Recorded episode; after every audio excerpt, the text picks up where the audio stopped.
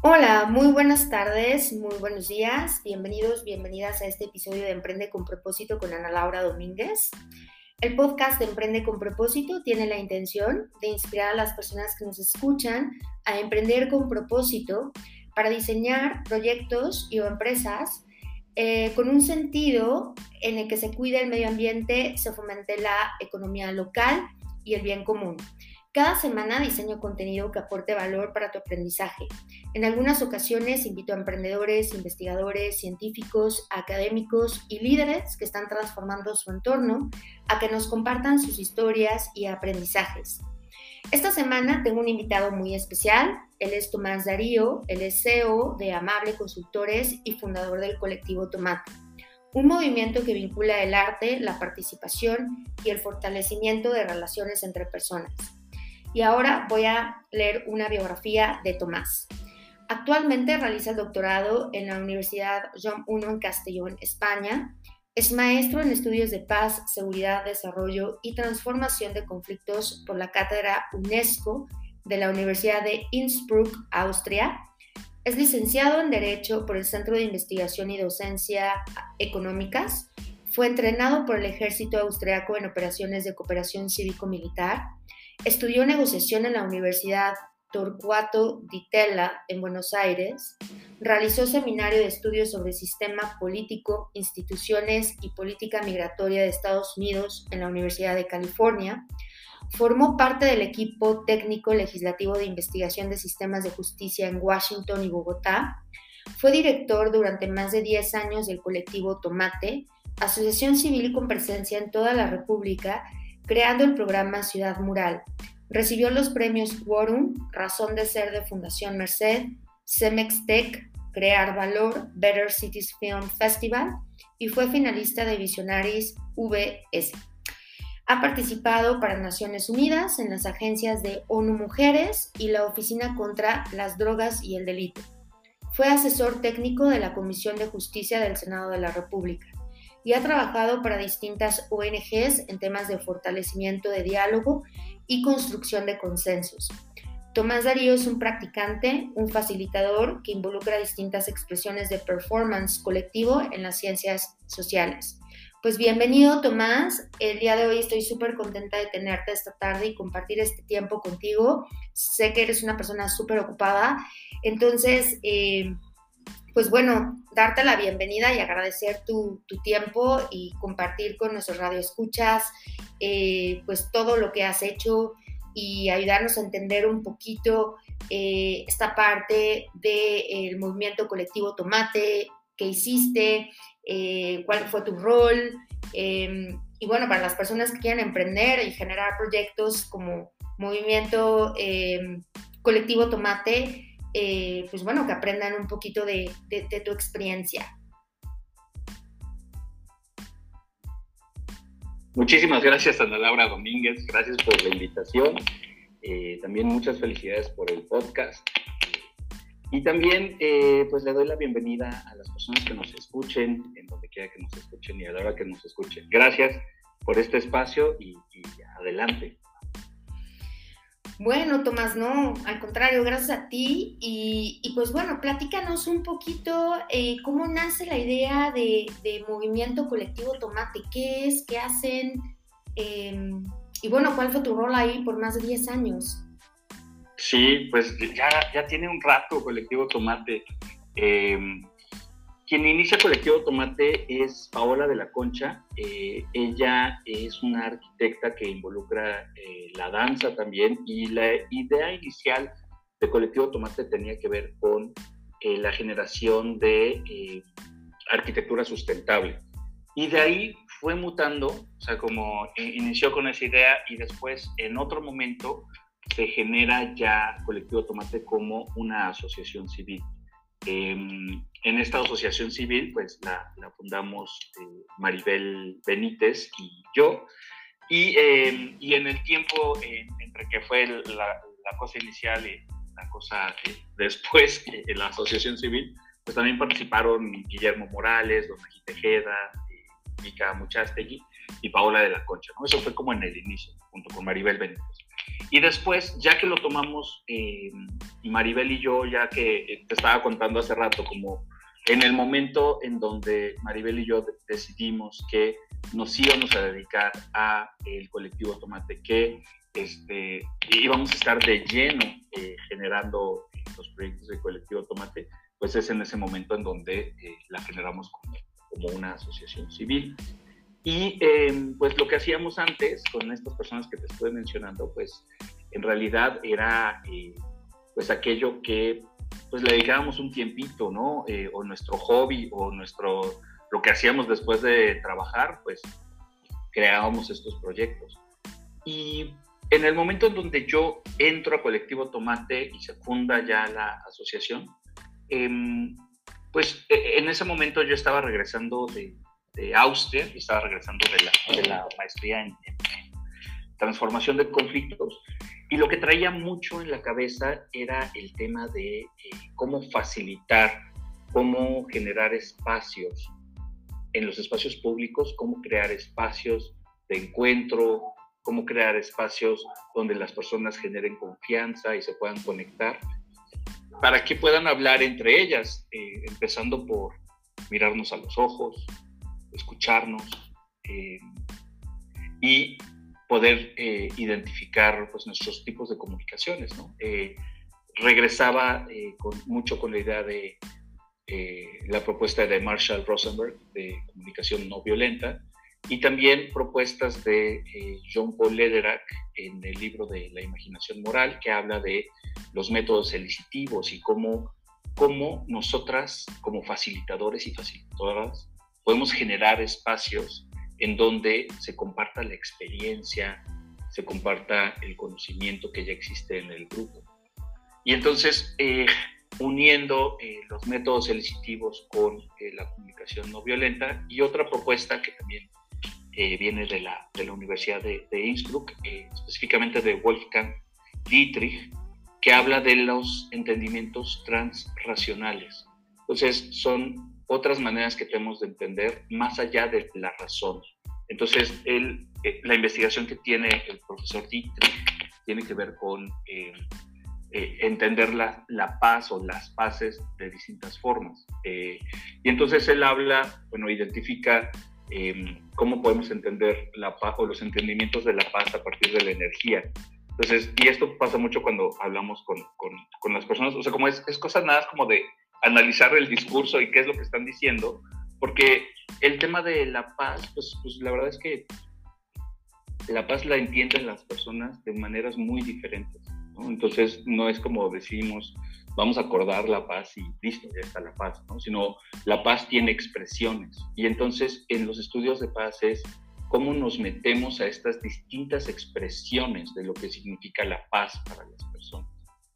Entonces, como te decía, eh, eh, existen entendimientos energéticos, entonces eh, esto se relaciona mucho, por ejemplo, cuando las personas sienten armonía o, o, tratamos de generar espacios armónicos, pues, ¿qué es esto? Es un entendimiento energético.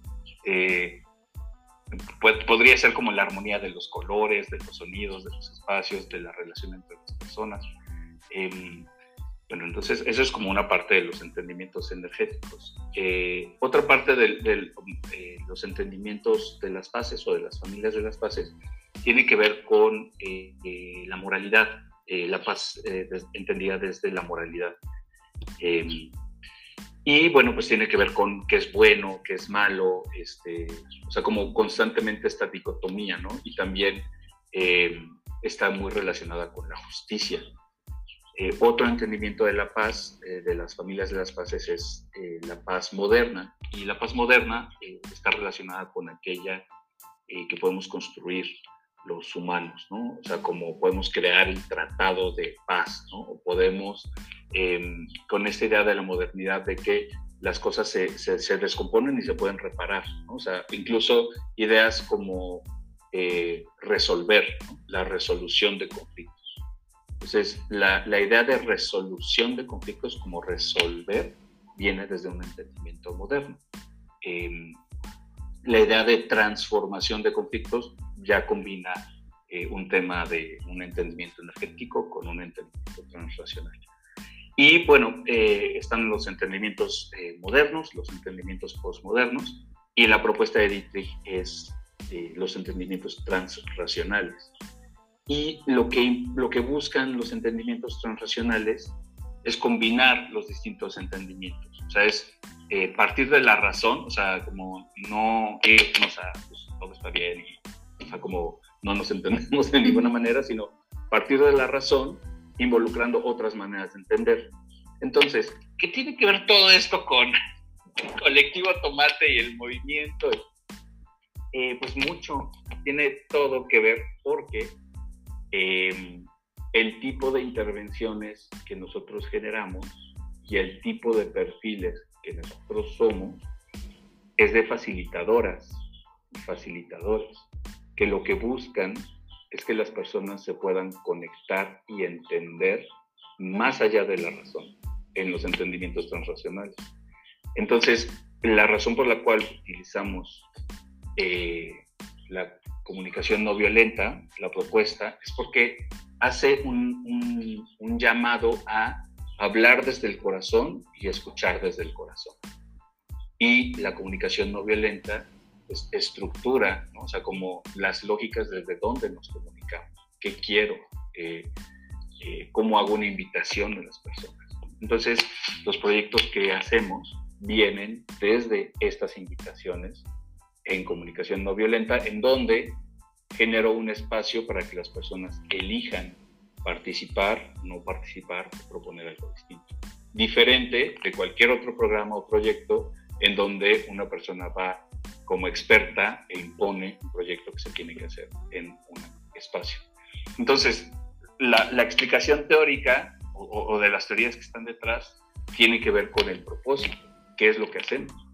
Eh, y lo que hacemos es eh, trabajar en los espacios o generar espacios en donde las personas se puedan compartir, se puedan expresar. Eh, ¿Para qué? Pues para generar confianza entre ellas, para que puedan eh, conocerse. Uno de los problemas pues, que empieza esta idea, pues tiene que ver con, con, con, el incremento de la violencia en México. Y gran parte del incremento de la violencia, seguridad, tiene que ver con que no me hablo con mi vecino. Pero, o sea, así de sencillo. No es que me haya hecho nada, pero estoy programado para que no lo haga o para que no hable con gente en la calle, porque estoy programado para que eso no sea, porque es peligroso, porque, ¿no? o sea, por muchas razones. Entonces empezamos a trabajar con estas narrativas y pues vamos a crear espacios en donde las personas se compartan. Entonces las sesiones que generamos, y ahorita estoy hablando de, ambas organizaciones, tanto de Colectivo Tomate como de Amado, las sesiones que generamos tienen, están estructuradas de tal manera que las, o sea, o sea, si tú ves como lo que está detrás de lo que pareció como una reunión así casual entre vecinos, pues es toda una estructura de eh, la entrada, como algunos ejercicios que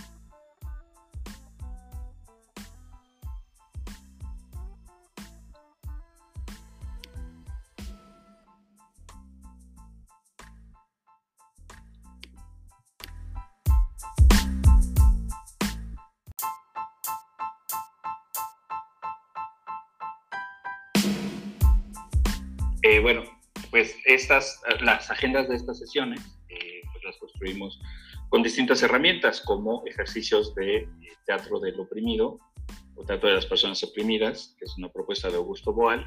Em, y dentro del teatro del oprimido, pues retomamos a otros autores y otras prácticas, como el teatro espontáneo y también teatro para la vida, y también otro autor que se llama Héctor Aristazábal, que también trabaja con otras propuestas. Em, también utilizamos eh, ejercicios de prácticas narrativas y, em, y bueno, pues, o, sea, estas sesiones las hacemos con el propósito de que las personas, o sea, al final del día, puedan comunicarse, puedan escuchar y puedan justo llegar a poder hablar desde el corazón y escuchar desde el corazón.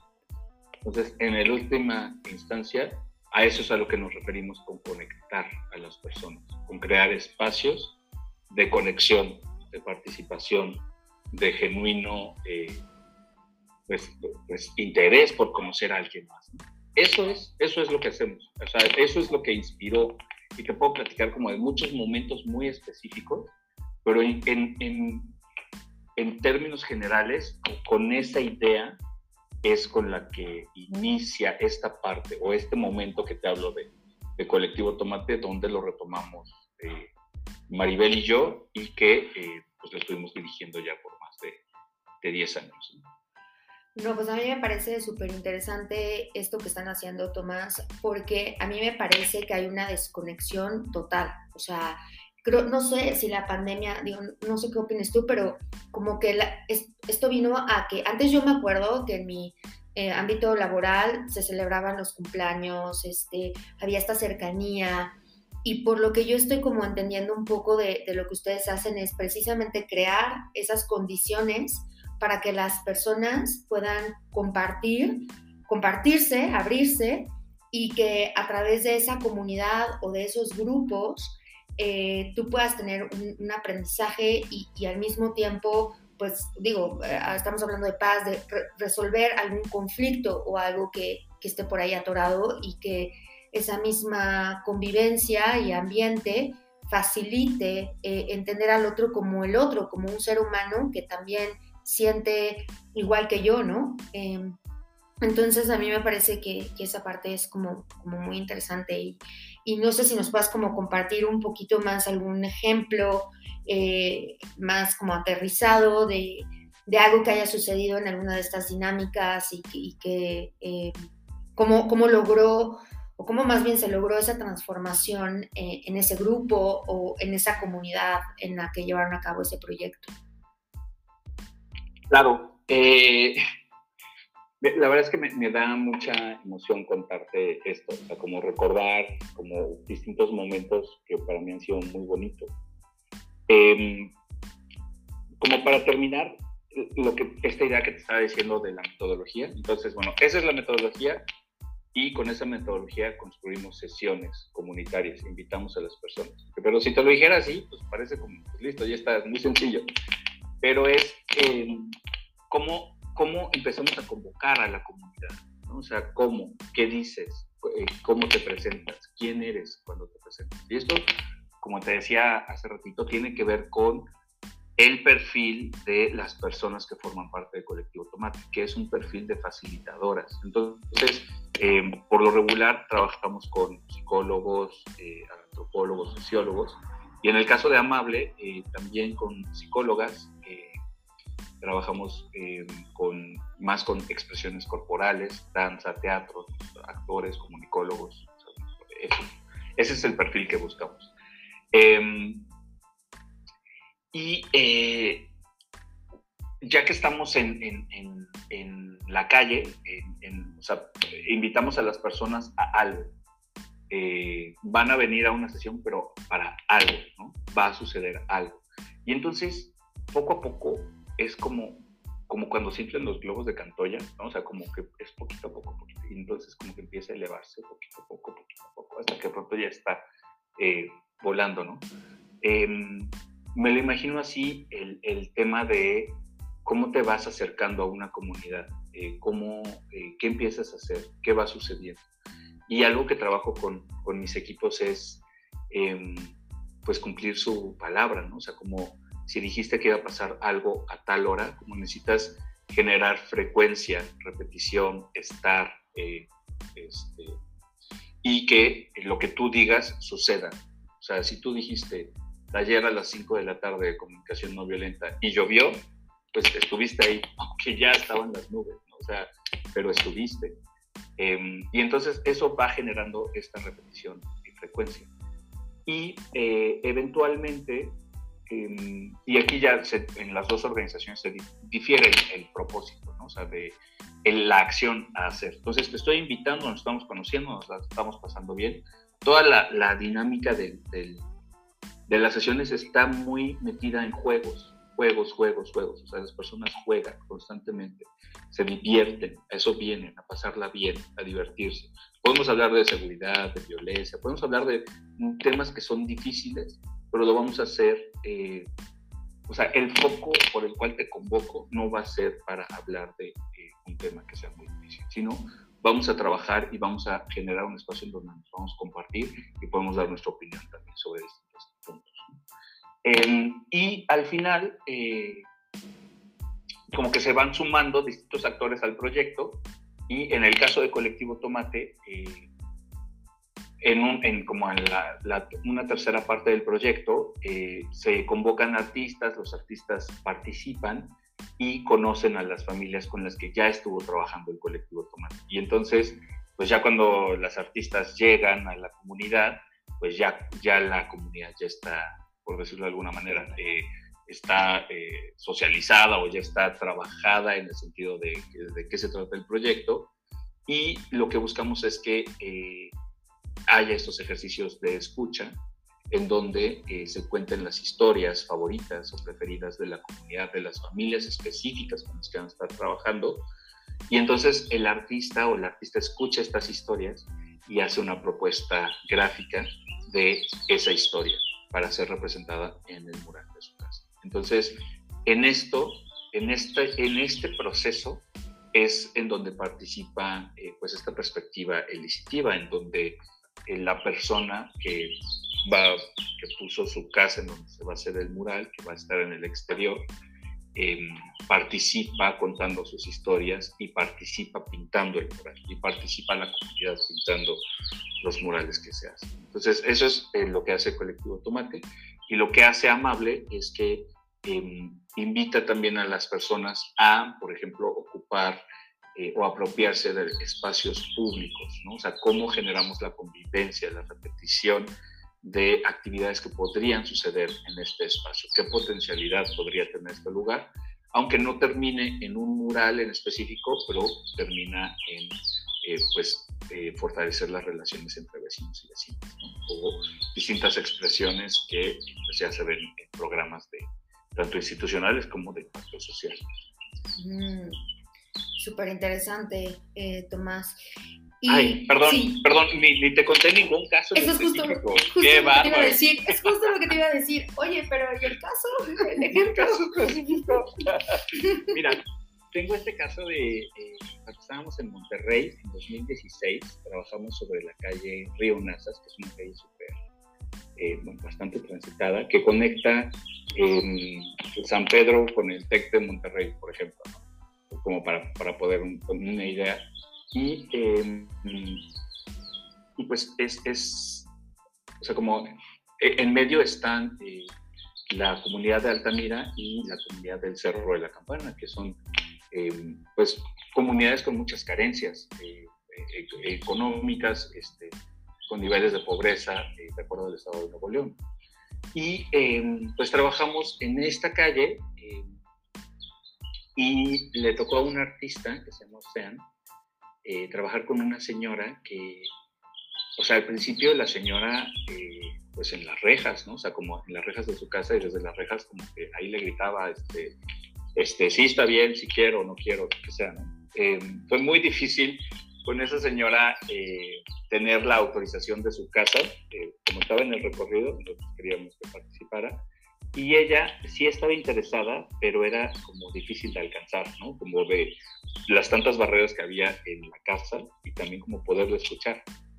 Total que, eh, pues, pues, generaron convivencia, la artista estuvo con ella un rato, este, como poco a poco la señora fue dejando entrar al artista a la casa, a guardar sus pinturas, a usar el baño, después le ofrecía un cafecito, después desayunaban juntas, veían la telenovela, después de que la artista terminaba de pintar, se sentaban a ver y entonces, em, o sea, para mí fue como ver este, pues este, este casi punto de quiebre, ¿no? en, no, nada, nunca, aléjate, así está bien, ven, y ahora te recibo y, es parte de esta convivencia. Entonces, lo que decía la señora, ya al final hubo un recorrido y había medios de comunicación y ella, y lo que decía, como su, su insistencia en dar su testimonio era compartir el,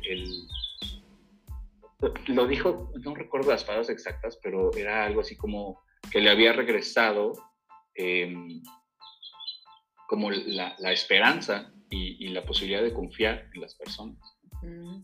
Em, y pues estoy hablando de un lugar en donde pues, tuvo eh, durante mucho tiempo pues, enfrentamientos directos entre cárteles. Este, es un lugar donde ha pasado mucha violencia.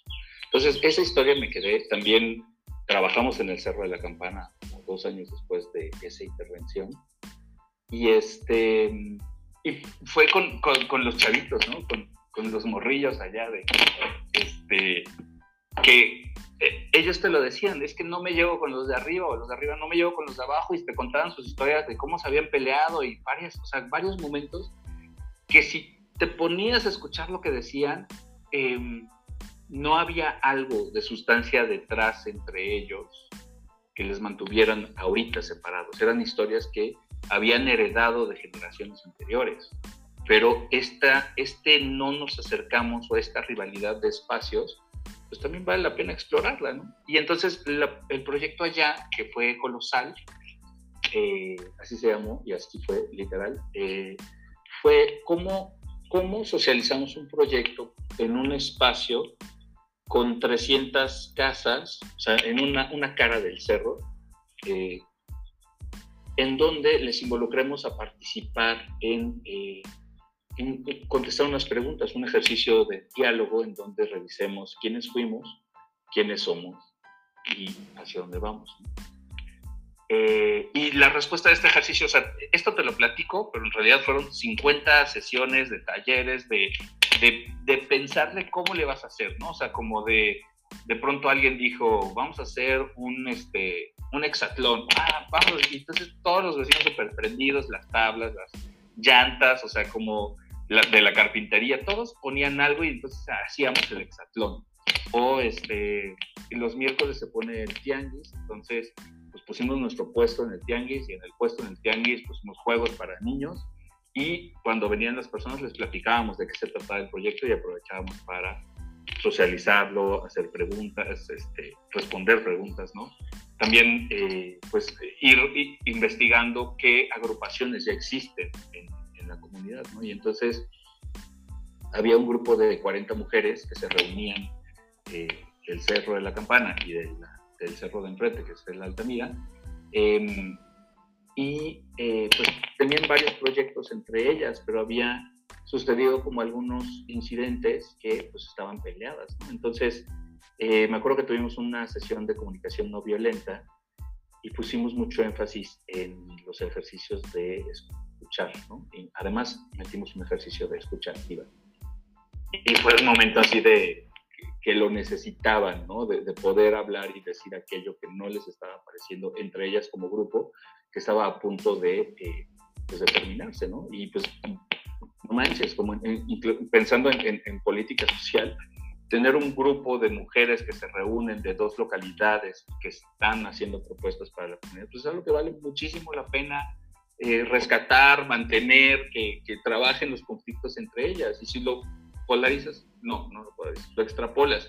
Esa situación a otras situaciones muy similares en México, en donde, pues caray, vale la pena hablar las cosas, vale la pena este, trabajar nuestros conflictos, no dejarlos para los juzgados, trabajarlos, enfrentarnos, eh, pues de una manera eh, pacífica, de una manera hablada, eso.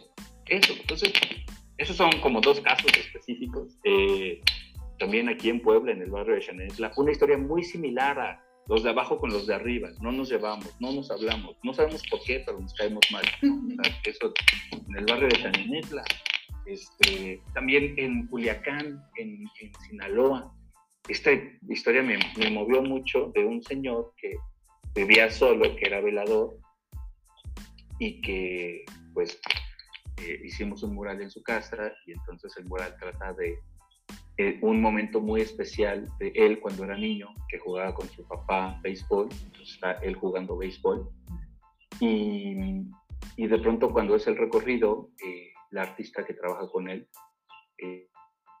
porque era su cumpleaños, y a eso no se quiebra, ¿no? Se dice es que llevo años solo, o sea, trabajo de noche, no tengo familia, vivo solo, y entonces que traigan un pastel y me celebren mi cumpleaños es algo que no ha sucedido en muchísimos años. Entonces, o sea, y esto no tiene que ver con el pastel, o sea, tiene que ver con cómo conectas, ¿no? Eh, cómo conectas con las personas, cómo generas espacios de conexión. Mm. Estos son casos específicos. Wow, qué padre, este, Tomás, porque creo que em, me parece que, que, conflicto siempre va a haber, ¿no? Este, y, y, muy interesante esto que dices de que a través de estas metodologías, pues puedes resolverlo de una mejor manera y, lograr ese, ese, impacto o esa transformación social, ¿no? Qué interesante. Aparte, creo que es, a través de la colaboración, pues las cosas salen mejor, ¿no? Pienso yo. Justo, sí, justo, justo. este, y, o sea, como en, mi trayectoria o cómo llego aquí, incluso este, tal vez le pueda servir a alguien que, que estudia este, una carrera que dices, pues no sé con qué, qué, va a tener que ver en el futuro a qué me voy a dedicar. Eh, yo estudié Derecho y, y, siempre me incliné o me gustó mucho más eh, pues el tema de los métodos alternativos de solución de controversias. Entonces empecé con la mediación, la negociación, me metí bastante en eso. Pero después de trabajar en el Centro de Colaboración Cívica, que trabajamos mucho manejo de conflictos, eh, y, diálogos este, entre grupos. Recuerdo que trabajamos con, yo participé en uno que tenía que ver con eh, pescadores de camarón en Sinaloa y el conflicto que había con las eh, granjas de cultivo de camarón. O sea, o, sea, o, maneras de este, pesca, eh, métodos de pesca que dañan o los que no dañan, ¿no? O por ejemplo, en La Paz se trabajó un proyecto impresionante que tenía que ver con eh, el callo de hacha, con el cultivo de callo de hacha, de cómo dejar cierto tiempo eh, para que eh, se pueda regenerar el cultivo de callo de hacha. o sea, como dar el tiempo para que se recupere, se regenere y después volverlo a pescar. Pero este, pues requiere de, la colaboración, como tú lo dices, requiere de veamos el bien común, veamos el bien mayor, ¿no? O sea, no el mío individual, el bien mayor y pensemos hacia futuro. Entonces, claro que nos conviene colaborar, claro que nos conviene buscar estas alternativas en donde todas pongamos un poco de nosotras para crear otra cosa, ¿no? El bien mayor. Y eh, después del Centro de Colaboración Cívica es en donde, donde me empiezo a meter, bueno, ok, ya quería métodos alternativos, ahora vámonos más alternativos, ¿qué más hay? No? Y entonces ahí es donde encuentro los estudios de paz y, eh, y entonces eh, lo que me doy cuenta es que eh, pues para poder trabajar como persona que trabaja con conflictos, pues necesitas trabajar mucho en ti, en cuanto a quién eres tú, por qué estás haciendo esto como facilitador facilitadora. Y, este, y ahí fue donde conocí el teatro del oprimido, conocí eh, pues, eh, la danza buto, técnicas de, respiración, tuve este entrenamiento con el ejército eh, austriaco, que ponía también... Ay, creo que se congeló, ¿me escuchas? Sí. Este, con el ejército austriaco que fue pues también esta perspectiva de campo, ¿no? En una situación de conflicto armado, ¿qué haces? Como tú como asociación civil o como eh, civil, ¿qué haces? ¿Cómo, cómo, cómo, qué, se necesitaría? ¿no? ¿Cómo tiene que ser la comunicación? Eh, ¿En qué tienes que poner atención? Y pues haciendo pues, una analogía, eh, apenas esta, estas notas que, que, salieron de tanto de Michoacán como de Zacatecas, de personas desplazadas, este, eh, porque están siendo obligadas a salir de, sus, de, sus, de sus casas, de, su, de, su, espacio. Pues, y, o sea, como lo que te quiero decir es que mm, para poder trabajar en espacios en México eh, y espacios donde ha habido violencia o hay violencia, pues es necesario también poner mucha atención, o sea, estar muy estructurado en cuáles son tus protocolos de eh, entrada y salida de los espacios, eh, en qué tienes que poner atención cuando te estás moviendo con un grupo de personas, qué tipo de cosas tendrían que llamar tu atención cuando estás haciendo un scouting en un lugar, cómo te preparaste previamente, qué información tienes acerca del lugar en donde vas a estar trabajando y eh, qué salvaguardas tienes, ¿no? O sea, si, si algo llegara a suceder, con quién te comunicas, quién sabe que estás ahí. O sea, como todas estas cosas que tienes que plantearte para poder eh, trabajar en el espacio público y al final pues sí vienen de, de, perspectivas, eh, se llaman CIMIC, que es esta cooperación entre lo civil y lo militar. Ok, súper interesante. Oye, yo me siento un poquito curiosa por saber un poquito más esto del teatro del oprimido. Eh, ¿En qué consiste y cómo te ayuda como a conectarte con, contigo mismo? Eh, teatro del oprimido o teatro de las personas oprimidas pues, es una, eh, ajá, es una pues es una técnica, es una herramienta de, de intervención comunitaria desarrollada por Augusto Boal. Les recomiendo mucho que revisen el libro Juegos para actores y no actores de Augusto Boal o este, El Teatro del Oprimido también.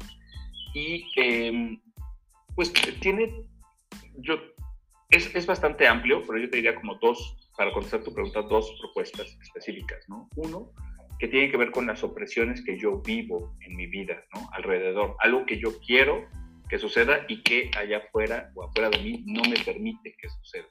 Entonces, eh, por ejemplo, trabajamos, eh, cuando fue el movimiento 132, trabajamos con eh, estas opresiones de Asia la información que se comunica, cómo se comunica y se genera información. también en distintos movimientos de mujeres se trabaja mucho el teatro del oprimido.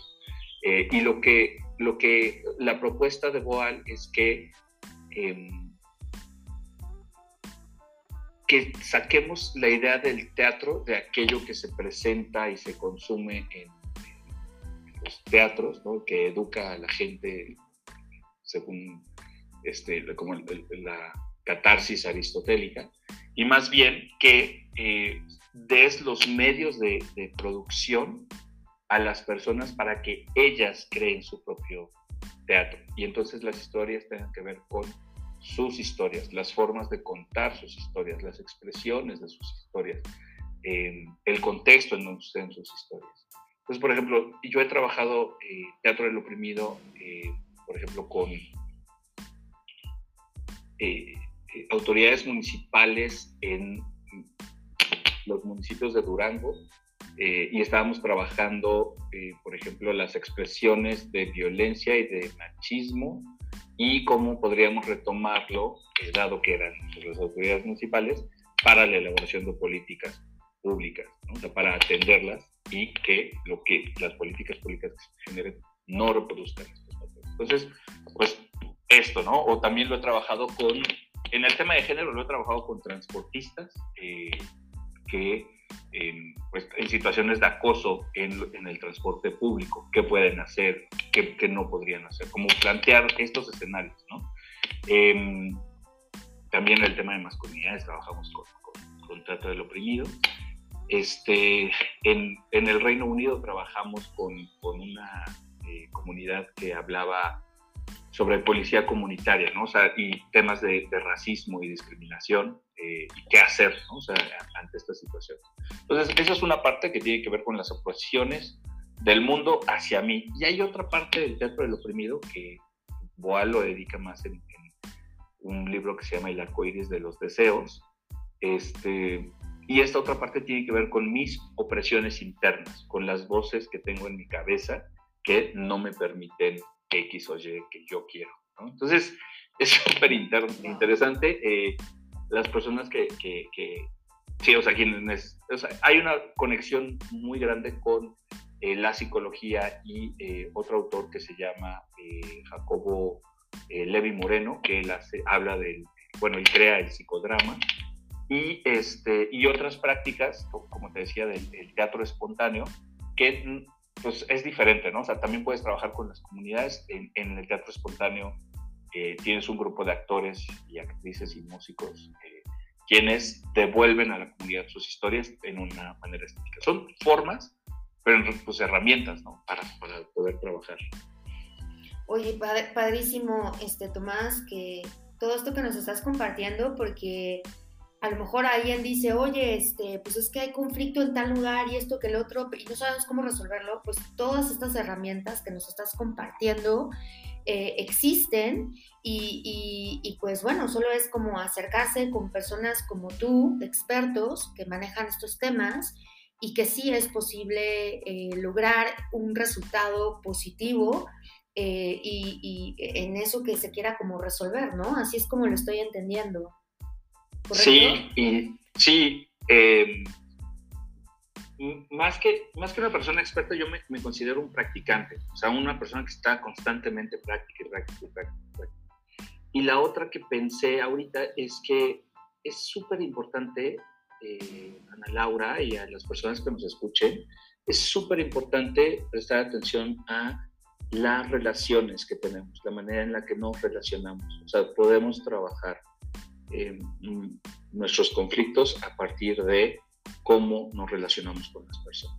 Y, y como desde ahí iniciemos, o incluso esto que tú decías, que yo estoy observando que allá está esta situación de conflicto que se podría trabajar, pongámosle foco primero a cómo se relacionan las personas. Y a partir de que se relacionen, de que generemos maneras positivas en nuestras relaciones, es mucho más fácil hablar para las personas. Y una vez que pueden hablar, pueden trabajar los conflictos. No es nada mágico, este, pero es una propuesta que a mí me parece mucho más interesante a eh, recurrir a los, a los juzgados. ¿no? Sea, creo que, em, creo que el tema de los, de los juzgados eh, nos quita a, las personas la responsabilidad de poder trabajar aquello que nos cuesta mucho.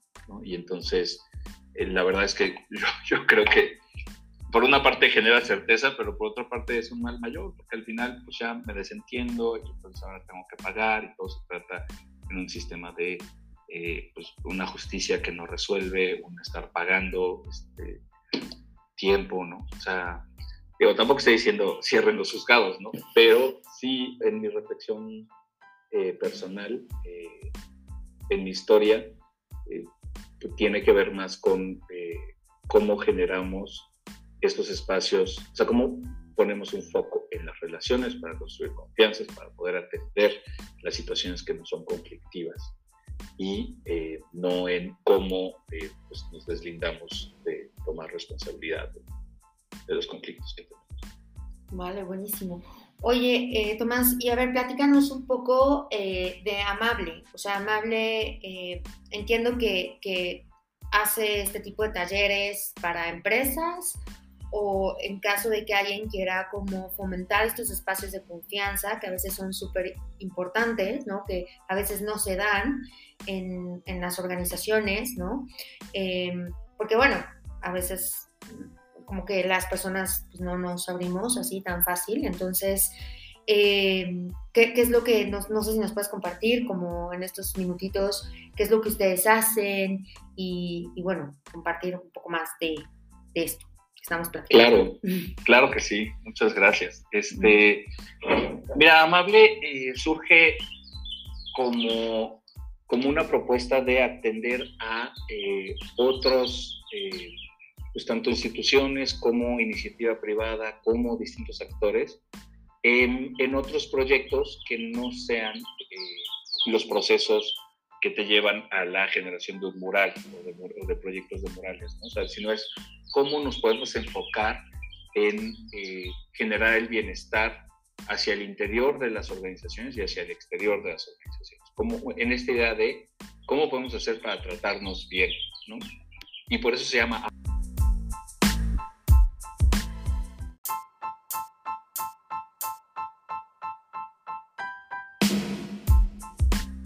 humanos amables. Eh, ¿Cómo podemos hacer para tratarnos bien?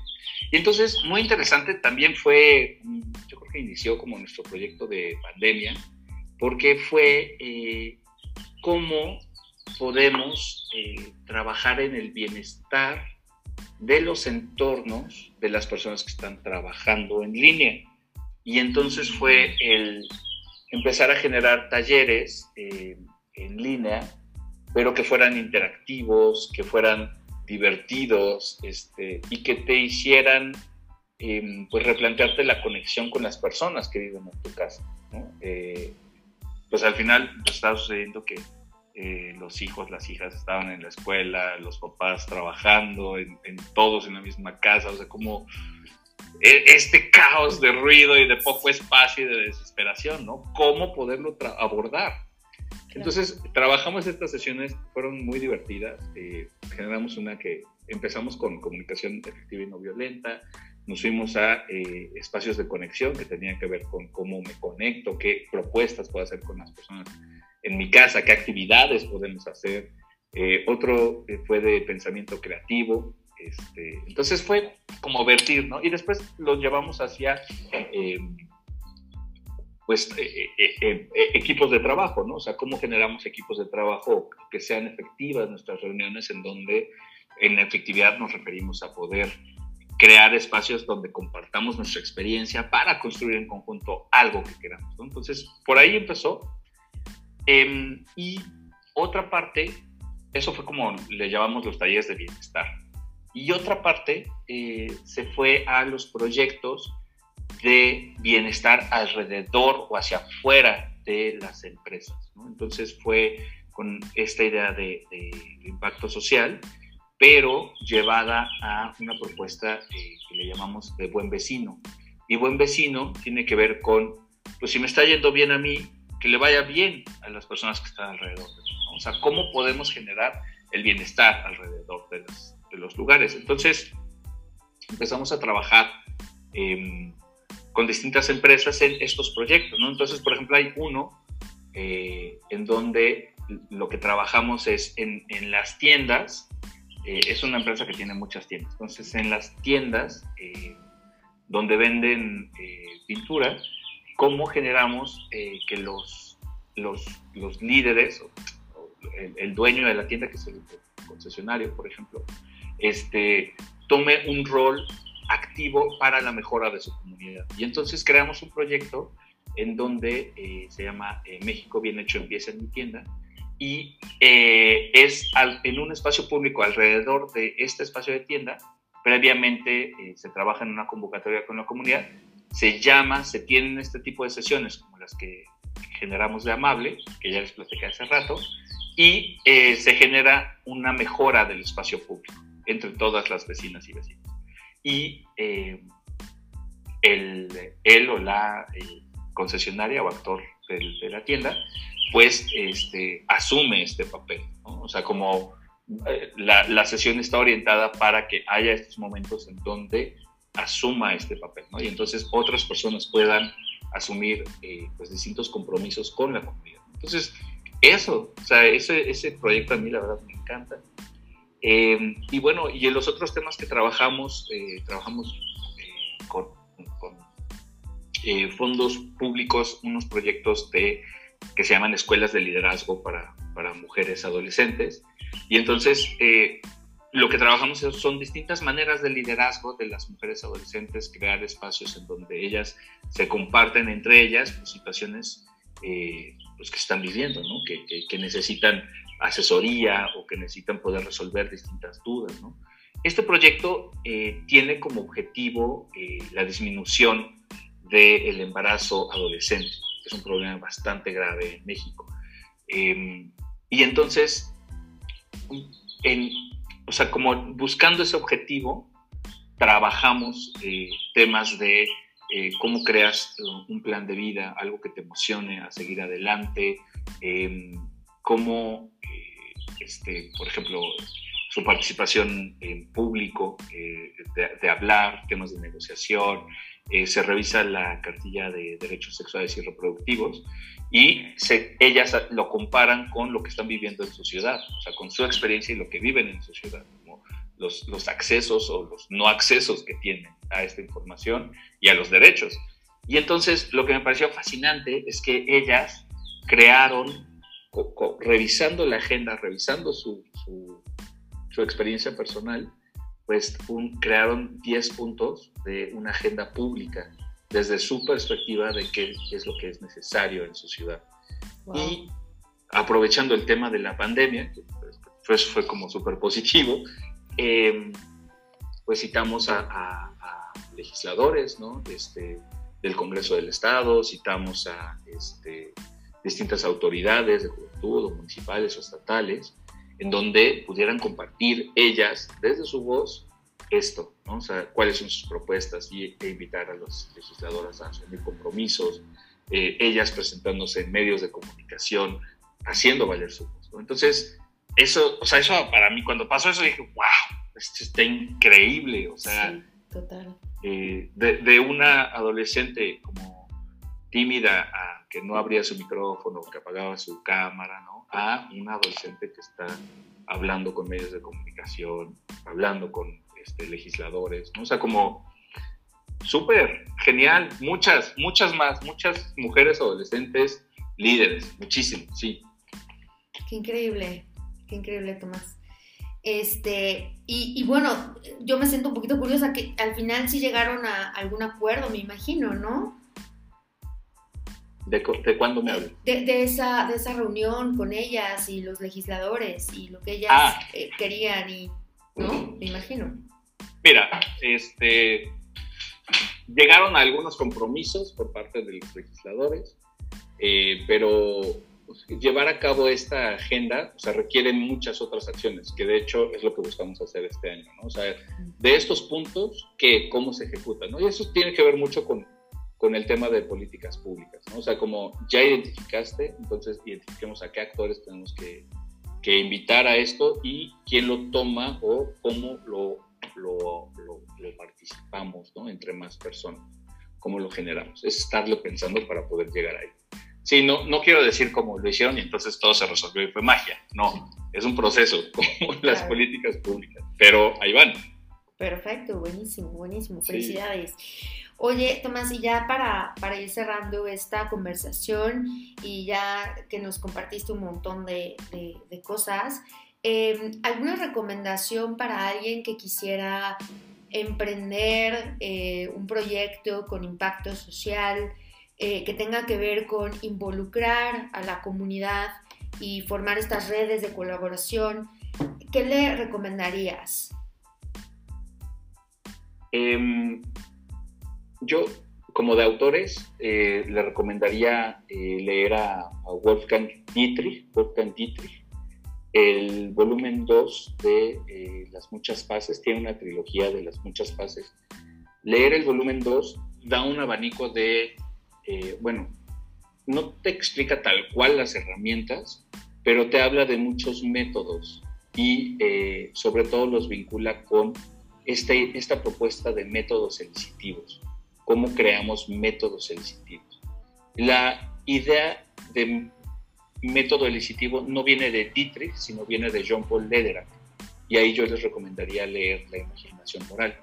Lederach es quien acuña el término, el, el término elicitivo, to elicit, que elicit eh, tiene que ver con evocar, traer al frente, eh, como hacer que surja.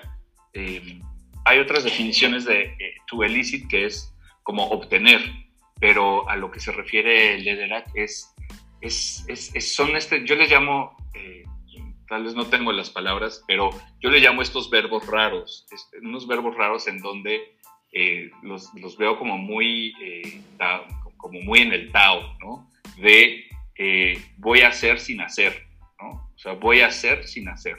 Entonces, a, a ese tipo de verbos me refiero, como voy a evocar o voy a inspirar, ¿no? Entonces, no es, o sea, ¿cómo inspiro? Pues, quién sabe, ¿no? O sea, búscale, haz muchas cosas y a ver cómo logra esta inspiración o cómo logras evocar. Porque no es decir, compárteme tu experiencia, es cómo genera un espacio en donde genuinamente la otra persona se comparte y pueden crear, ¿no? Entonces, esos dos les recomendaría mucho. Muchísimo también este, a Marshall Rosenberg, eh, eh, Comunicación no violenta, el lenguaje para la vida. Eh, y Augusto Boal, como les comenté, eh, Juegos para actores y no actores, Librazazazazo, Librazazazo. estoy, estoy, este, estoy ahí medio atorado con, los estudios de doctorado, eh, pero quiero, quiero adentrarme más. También, si de tu auditorio alguien me puede recomendar, este, quiero meterme en temas de estudios de performance eh, y mi propuesta de doctorado tiene que ver con el performance colectivo con, eh, pues, con la generación de confianza o con la, este, eh, pues, la construcción de paz, ¿no? O sea, va por ahí. Pero bueno, pues también si me pueden recomendar algunos autores, sobre todo autoras, que me gustaría ampliar este, mucho más referencias. Excelente, excelente, Tomás. Oye, y ya finalmente, ¿dónde te contactan o dónde te siguen o, dónde te pueden mandar un, un correíto y ya sea que te den estas referencias o que alguien esté interesado en lo que tú estás haciendo y que puedan conectar? Em, mi correo es tomasdario.amable.com, amable con H. en nuestras redes estamos en Amable, eh, en, Facebook, en, Instagram y en LinkedIn. Em, también en LinkedIn estoy como Tomás Darío. Y, este, y en Colectivo Tomate, pues lo pueden encontrar a Colectivo Tomate en su página que es colectivotomate.org y también están en Twitter, Ah, no, sí, creo que sí están en Twitter, en Instagram, en Facebook. Eh, no sé si vayan a estar pronto en TikTok.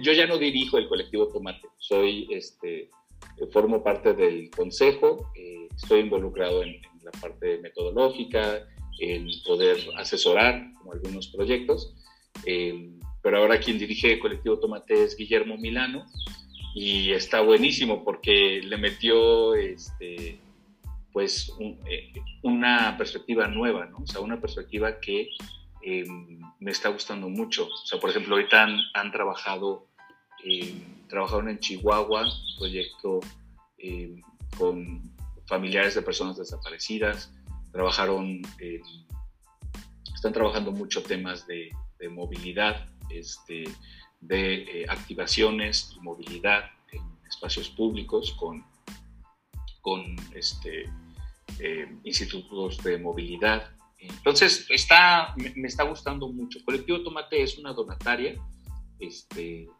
y entonces puede trabajar con, donativos o puede trabajar por, proyectos y Amable eh, pues trabaja eh, más con iniciativa privada e, e instituciones. Buenísimo. Pues muchísimas gracias Tomás por tu tiempo y por compartir todo este conocimiento que tienes con las personas que nos siguen y nos escuchan. Pues muchísimas gracias. Excelente tarde. Muchísimas gracias. Gracias a ti, eh, Ana Laura, y gracias a todas las personas que nos escucharon. Que estén muy bien. Bonito viernes. Nos Igualmente, hasta luego. Bye.